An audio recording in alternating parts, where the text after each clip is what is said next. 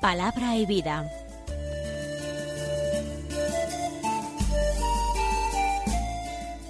Con el padre Manuel Horta, desde Sevilla.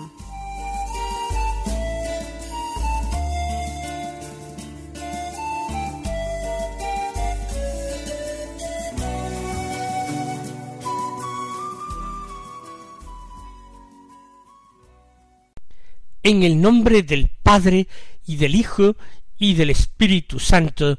Amén. Alabados sean Jesús y María. Muy buenos días, queridos amigos, oyentes de Radio María y seguidores del programa Palabra y Vida. Hoy es el sábado de la séptima semana del tiempo ordinario. Un sábado que es 31 de julio, y la Iglesia celebra la memoria de San Ignacio de Loyola.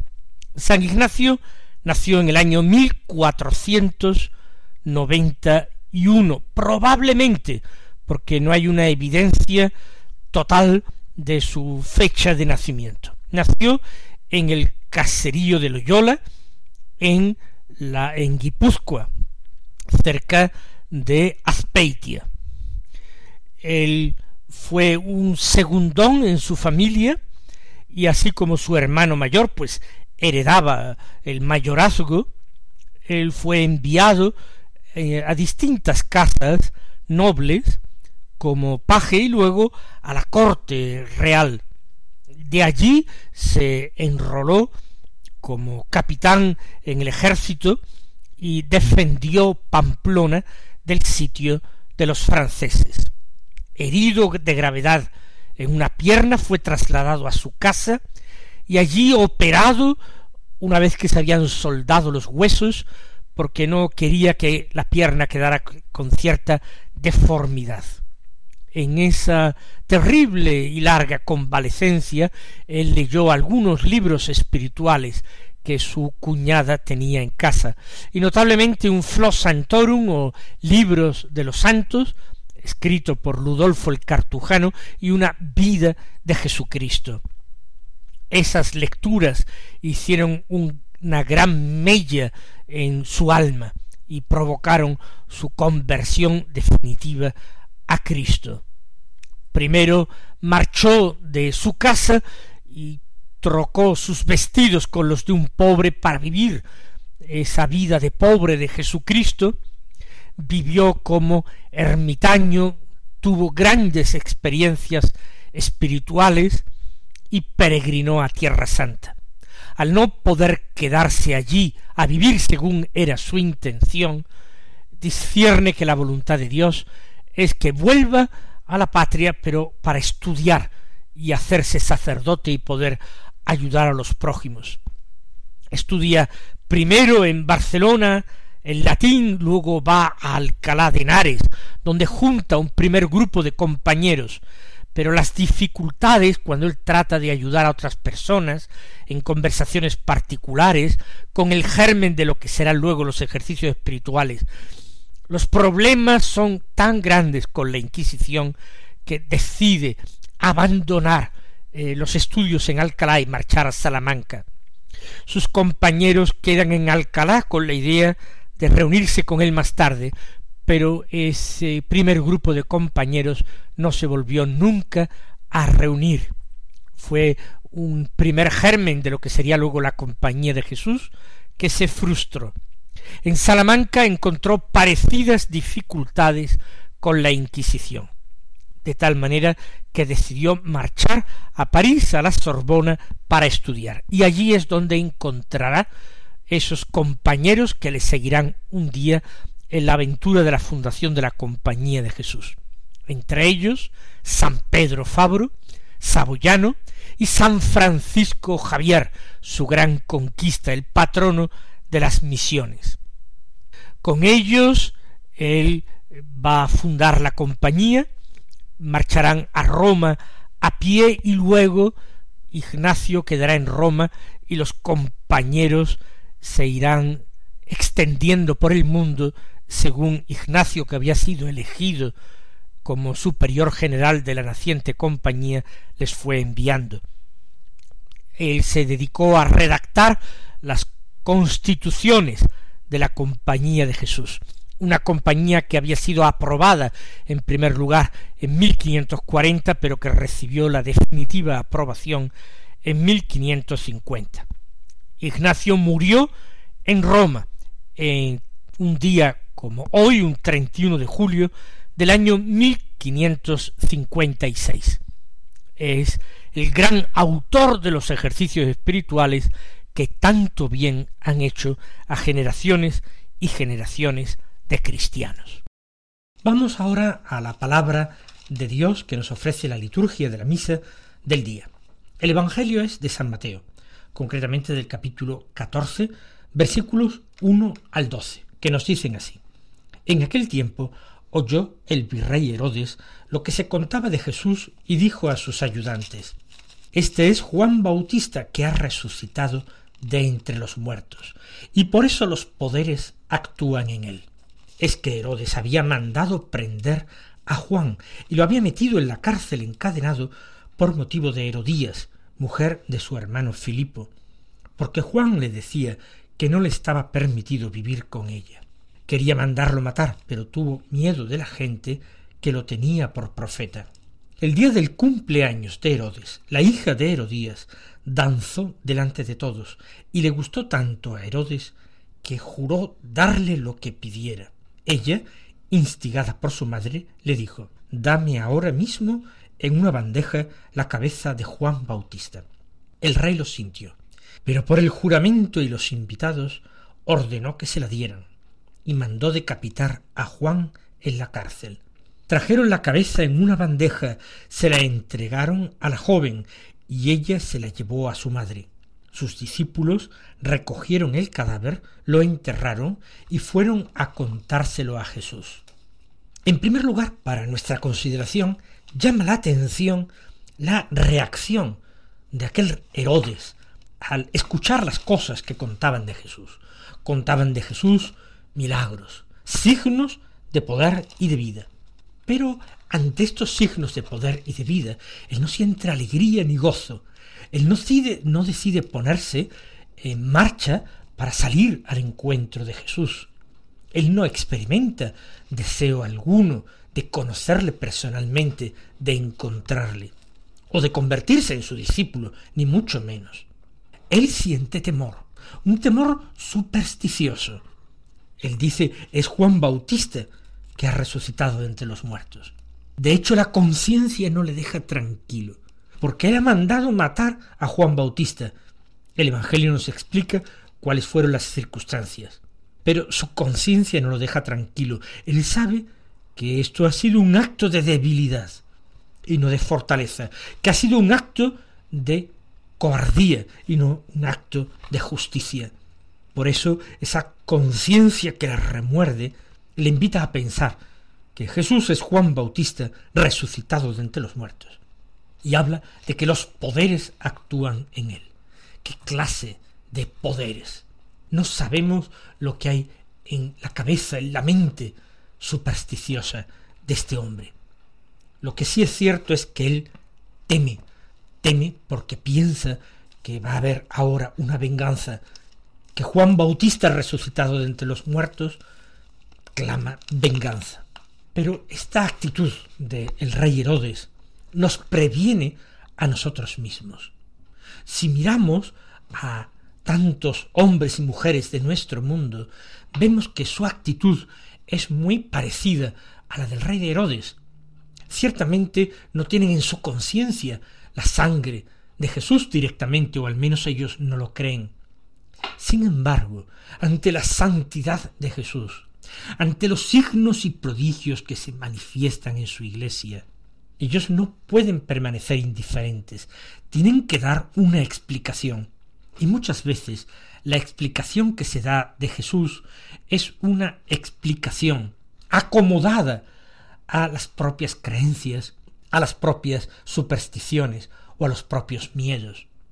Uno oye hablar de Jesús pero no quiere conocerle personalmente. No va a las fuentes, no va al hogar donde Jesús puede ser encontrado, sino que uno se queda con sus propias interpretaciones.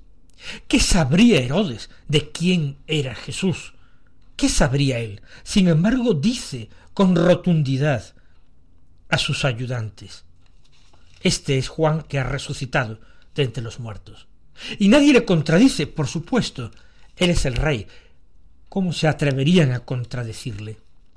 Es más fácil, a veces, quedarse uno en sus propias interpretaciones que no aceptar el riesgo de salir al encuentro del Señor, de presentarse ante Él y decirle, Señor, ¿tú quién eres? Y es el miedo a que el Señor no simplemente se nos revele, sino que nos revele nuestra propia misión, nuestra propia vocación, nuestra propia identidad. Se teme que el Señor introduzca en nuestras vidas exigencias que no estamos dispuestos a aceptar. Para muchos resulta absolutamente insoportable que el Señor tenga esa pretensión de señorío sobre nosotros. Por eso uno levanta esa barrera protectora, la barrera de sus interpretaciones, de sus miedos, de su distancia. Los poderes actúan en él. De alguna manera no es Juan Bautista, sino los poderes los que están en él. Ni siquiera Dios, sino un plural que no sabemos si hace referencia a sus creencias en los espíritus o en los dioses paganos, a los que él sentía simpatía porque estaba fuertemente helenizado. Hay una conciencia que no le deja tranquilo, pero hay también una falta de sinceridad decidida, premeditada, que excluye rotundamente la búsqueda de esta verdad. Nosotros tendremos que pedirle al Señor que nuestro conocimiento sobre Él nos venga dado por su propia revelación. En segundo lugar están las circunstancias que hacen a Herodes temer ante esos signos de vida y de poder de Jesús. Él había prendido a Juan y lo había metido en la cárcel encadenado porque Juan le reprochaba a Herodes que viviera con Herodías, que era la mujer de su hermano Filipo. Herodes y Herodías vivían en un adulterio, más flagrante todavía cuanto que se trataba de su propia cuñada. Ante esto, Herodes actúa violentamente. Lo tiene en la cárcel encadenado. La verdad que se proclama trata de ser acallada. La luz que brilla en la vida de Juan Bautista trata de ser oscurecida, poniéndolo en prisión, encacernándolo. En este Evangelio que acabamos de escuchar de San Mateo, Herodes, si no ha matado antes a Juan Bautista, no ha sido por simpatía ni porque le agradase escucharle, sino de nuevo por miedo. Es un hombre profundamente atemorizado el que nos presenta el evangelista San Mateo. Tiene miedo de la gente, porque la gente lo tiene por profeta. Encadenarlo en la cárcel estaba mal, pero darle muerte podría haber provocado una sublevación popular que pusiera en peligro su trono, no por la fuerza de la gente, sino porque los romanos, que no querían tener disgustada a esa gente a la que administraban, a la que sometían en su vasto imperio, hubiesen podido decidir quitar a Herodes y administrar directamente el territorio sin su colaboración. Herodes quiere que la situación esté tranquila para que los romanos estén contentos, y por eso se abstiene de dar muerte a ese Juan que le resulta tan incómodo, que le resulta tan desagradable. La conciencia de nuestros pecados no tiene que hacernos a nosotros personas que se revuelven con agresividad. Tiene que llevarnos a postrarnos, a doblar las rodillas, tiene que llevarnos a la lágrima sincera, al golpe de pecho auténtico, a decir, misericordia Señor, hemos pecado. Que el Señor nos conceda ese auténtico sentido de la penitencia y de la compunción, que es el primer paso para la verdadera conversión. El desencadenante de todo se encuentra en una fiesta y una promesa. Es el cumpleaños de Herodes. Ese cumpleaños Para él no es motivo de reflexión acerca de su vida que pasa, del tiempo que se le escurre, que se le escapa. Para él es solamente motivo de aturdimiento, de fiesta, de baile, de comida.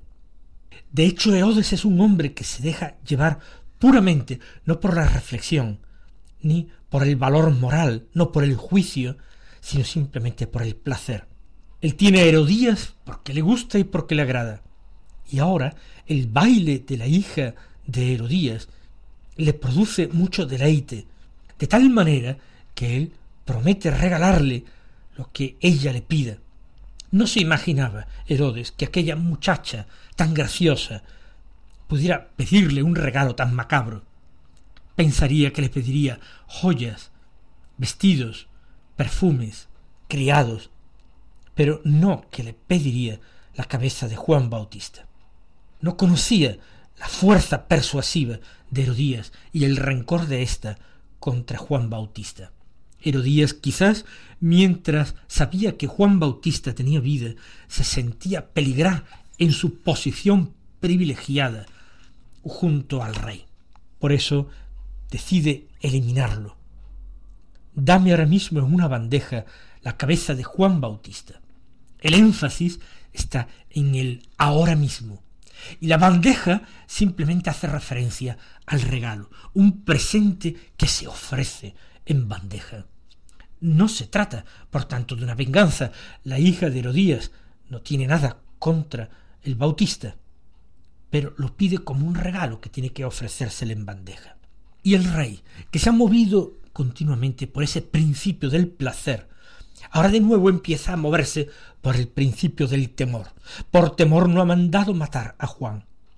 Por temor no se acerca a Jesús, que piensa que es un bautista resucitado entre los muertos. Y ahora, por temor a quedar desairado ante los invitados a la fiesta, por esos respetos humanos que experimenta vivamente, ordena que el capricho de aquella muchacha se cumpla, que se la dieran, y mandó decapitar a Juan en la cárcel, y que trajeran la cabeza en una bandeja, como le habían pedido, y que se la entregaran a la joven la debilidad. Un cristiano tiene que aprender a decir sí muchas veces, como nuestra Madre, la Santísima Virgen, en la Anunciación. Pero un cristiano tiene también que aprender a decir no. ¿Cuántas veces hemos escuchado ese dicho popular de que es preferible ponerse una vez colorado que no mil veces verde? Pues Cierto, mejor es pasar en algún momento un apuro, una vergüenza, mejor es afrontar la censura y el reproche de los hombres, que no enfrentarnos al Dios vivo, que es nuestro juez, y que un día nos pedirá cuentas acerca de nuestras acciones. Herodes solamente se siente impulsado por lo inmediato, se siente movido por lo inmediato. Ojalá nosotros tengamos mayor perspectiva y afrontemos el sufrimiento presente o el sonrojo presente, aceptemos la impopularidad presente o la censura de los hombres, con tal de recibir un día el aplauso de Dios y recibir en plenitud la salvación de Dios. Cuando la muchacha, que se llamaba Salomé, aunque no lo diga el evangelista San Mateo, recibió la cabeza en la bandeja, se la llevó a su madre. Ese era el sentido de la petición del regalo, complacer a la madre que la había persuadido a pedirla, para que ella le importaba ese despojo macabro. Ella no tenía nada en contra de Juan. Pero lo que nos interesa ahora es fijarnos en la conclusión del Evangelio, la reacción. San Mateo añade lacónicamente, sus discípulos recogieron el cadáver, lo enterraron y fueron a contárselo a Jesús. Eso que Herodes había temido, una sublevación popular, el que temía a la gente, al pueblo que lo tenía por profeta, no se produce. La gente no quiere arriesgarse, sobre todo por un profeta que ya ha muerto. La gente tiene ese sentido práctico de vivir al día, de aprovecharse del momento presente. La lealtad de la gente a San Juan Bautista no va más allá de lo que dura la vida de Juan Bautista. Multitudes habían acudido desde Galilea y también desde toda la Judea a Juan Bautista en el Jordán para hacerse bautizar por él. Pero esas multitudes que han recibido el bautismo, que han confesado sus pecados, que han decidido convertirse a Dios, no mantienen esa misma lucha esforzada, arriesgada, titánica de Juan contra la injusticia, contra el mal, contra el pecado. Se callan, toleran aquel nuevo capricho, aquella nueva injusticia del rey. Nada tenía que temer Herodes de aquella muerte. Solamente los discípulos actúan, la gente calla, la gente no hace nada. Los discípulos fueron y recogieron el cadáver. Al menos hay una cierta lealtad y una cierta valentía. La fidelidad de aquellos hombres hacia su maestro hace que se acerquen Herodes y se arriesguen a pedir el cuerpo de Juan. Ciertamente era un riesgo.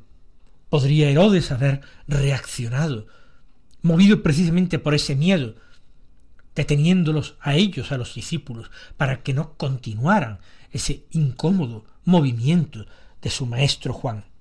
Por eso, con audacia como un día, Nicodemo y José de Arimatea acudirán a Pilato a pedir el cuerpo de Jesús, prolongando su fidelidad más allá de la muerte, los discípulos del Bautista van a pedir y a recoger el cadáver y lo entierran.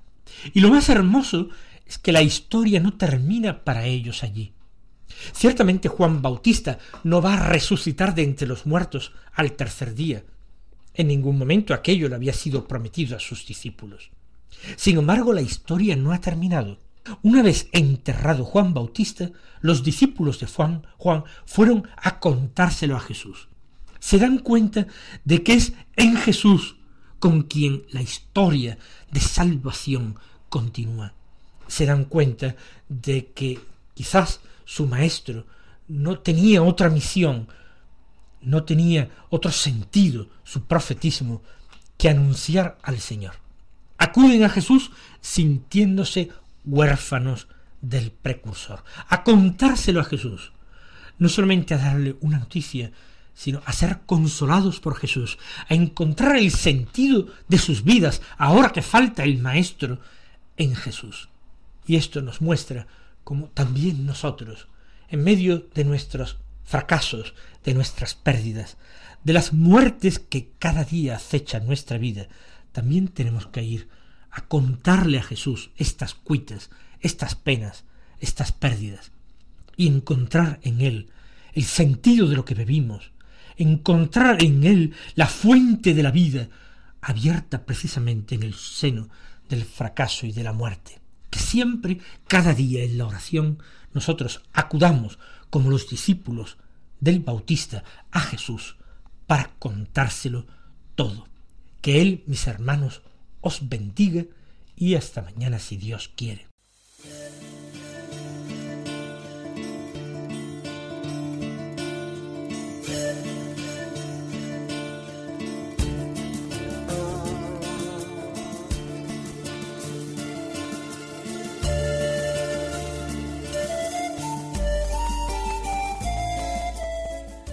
Concluye Palabra y Vida, un programa dirigido desde Sevilla por el padre Manuel Horta.